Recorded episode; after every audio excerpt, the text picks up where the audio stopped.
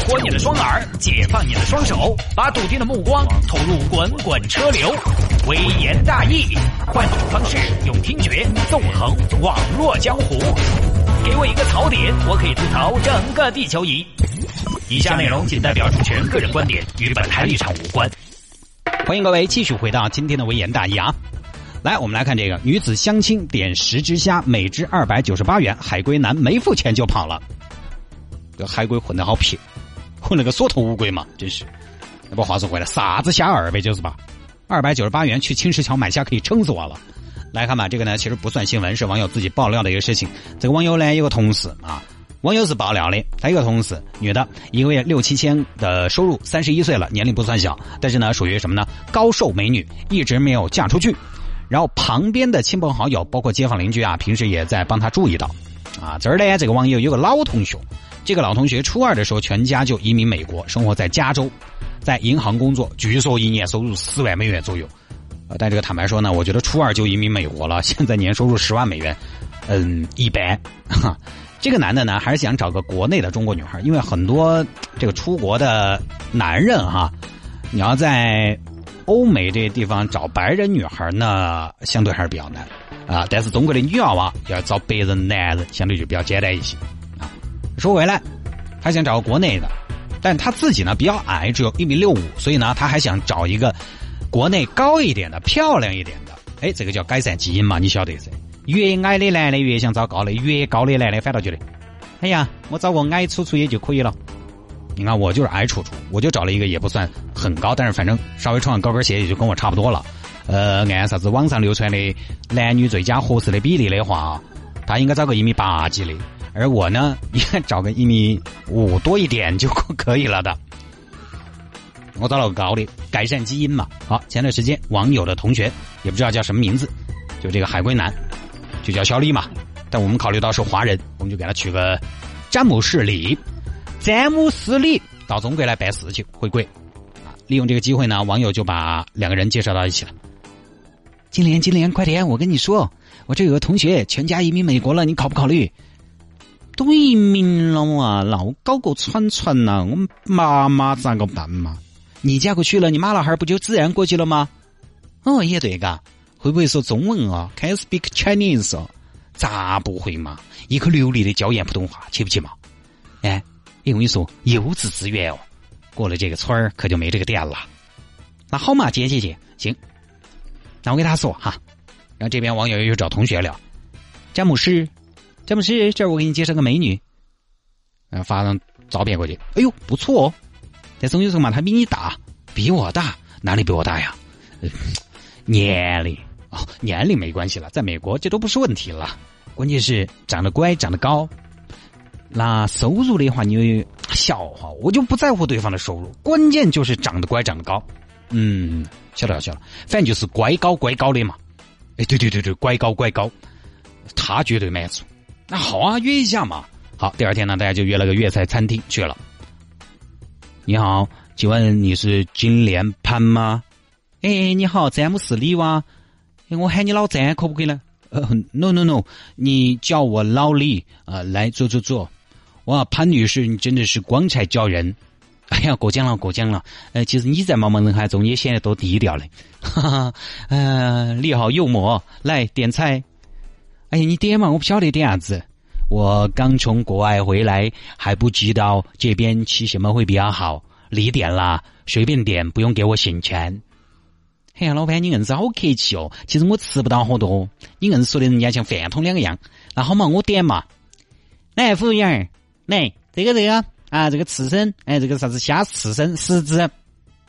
啊，金莲，你一个人吃不吃得完呢？我们只有两个人嘛。哎呀，吃得完，吃得完。他们这个虾啊。嗯，一口一个，一口一个，哦，这样，然后点了十只，二百九十八一只，这就是三千块钱了，十只虾，然后又点了一只香巴棒，一千多，两中的燕窝，算起来差不多五千来块钱。这边詹姆士吓了个半死，我在美国也去没有吃过这么贵的东西呀，然后就走了，对，就走了。这个呢，因为时间的关系，我们把中间很多环节略过啊。最后来就是这个女娃娃把钱给了，钱给了之后，女孩又去找同事。你给我介绍了什么呀？点完菜就跑了，而且还把我微信拉黑了。然后呢，网友就这个爆料人、中间人，有些找自己那个海归同学。哎呀，老李，你咋回事嘛？你这样我跟人家以后怎么做同事嘛？你也是给一半的钱嘛，毕竟是两个人 A A 制嘛。哎，你这个人怎么喜欢不婚呢？我又没有妻。那网友没办法，原话转发给同事，同事这边又生气。你给我介绍这种奇葩，难道不要负点责任吗？意思就是啥子？喊这个中间人把钱补上。啊，这个事情呢，也是一个听众发给我的。反正今天呢，就是吃饭不想给钱系列嘛。哎呀。这个哈，我首先说，它不一定是真的，它是天涯上的一个帖子。现在有那种在网上论坛里头编段子、编故事的，就是为了吸引大家的点击量。所以呢，首先我怀疑这件事情的真实性。当然，我看了这个事情啊，其实也在想一个问题：我觉得这个事情的根源在哪里？就我一直觉得呢，人有什么样的能力，你就做什么样的事情，量力而行。我觉得这个是我们消费的时候必须保持的一个原则，就是那种特别超前的消费，干跟自己能力不匹配的事情，就自己会很累，也会很惨。我觉得这个是起码的。但是这些年大家发现没有啊？就是有个现象，收入和消费观念的不匹配。你看啊，现在很多那种月收入六七千的女娃娃，你看这个事情就是月收入六七千的女娃娃，她对于一个吃顿饭五千的餐厅点菜什么的轻车熟路的，她说。一口一个虾，你看，一口就可以吃他们家的一个虾，那肯定吃过的嘛。这个就是现在很多单身女士的现状，就什么呢？收入不算很高，但她收入再不高，混到一定阶段，你看起来人家还多不错的，感觉多有钱的，就穿的衣服啊、背的包啊、带的表都还可以。一问呢，收入又一般。他很多是这种啊，省吃俭用几个月，操盘好的买贵的。首先，各个高档消费场所、最时尚、最潮的地方，他都知道。媒体，我觉得在这个事情上起到了很大的引导的作用。早些年的时尚版面嘛，全是国际一线大牌，那个捧到就是几千、几万的单品。这几年好些了，这几年呢，主要还是放到一些轻奢品牌上面。终于，我在那些时尚杂志上看到两三千的那些东西了，我就哦哟，以前都是几大千、几万的，这个叫轻奢，现在。用物质标榜高大上和美好的生活，就是啥子？月薪七千的小编教月薪四千的小妹妹，月薪五万的人是怎么生活的？我昨天还看到朋友圈有人发的文章，说买了奢侈品才有动力去赚，但是那个钱是想赚就赚得到的嗦。这个东西反正始终还是要量力而行，由俭入奢易，而由奢入俭难。我反正觉得这种啊，去垫着垫着，够着够着消费，这个姿势很累，就跟你垫的要拿东西一样，你垫的好久嘛。还是在差不多自己的水平线上就好了。像这个女娃娃就属于奢侈惯了嘛，睡惯了五星级就住不了招待所，吃惯了米其林就进不到大排档。喜欢好东西，追求高质量，这个当然没问题，但是还是量力而行。还有哈，所有的未婚的女士，如果您想给对方留下一个好的印象，你记到，呃，太给我摆点老实龙门阵，我是男人啊，我懂，我也明白啥子样的女孩讨男人喜欢啊，因为我们是男人嘛，反正我喜欢的，大家应该都喜欢。哈哈。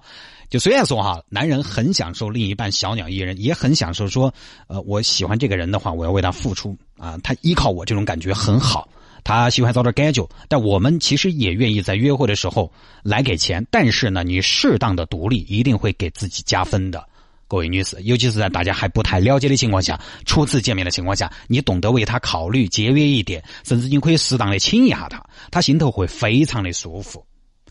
他不在意这一顿饭，他没有给钱，而是你给的钱，他占了这个便宜。而且他会觉得这个女孩啊，大气不物质，很懂事。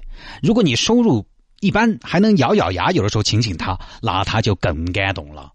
就是你那种女人的娇弱里面还带着一点傲骨，男的没得免疫力，对不对？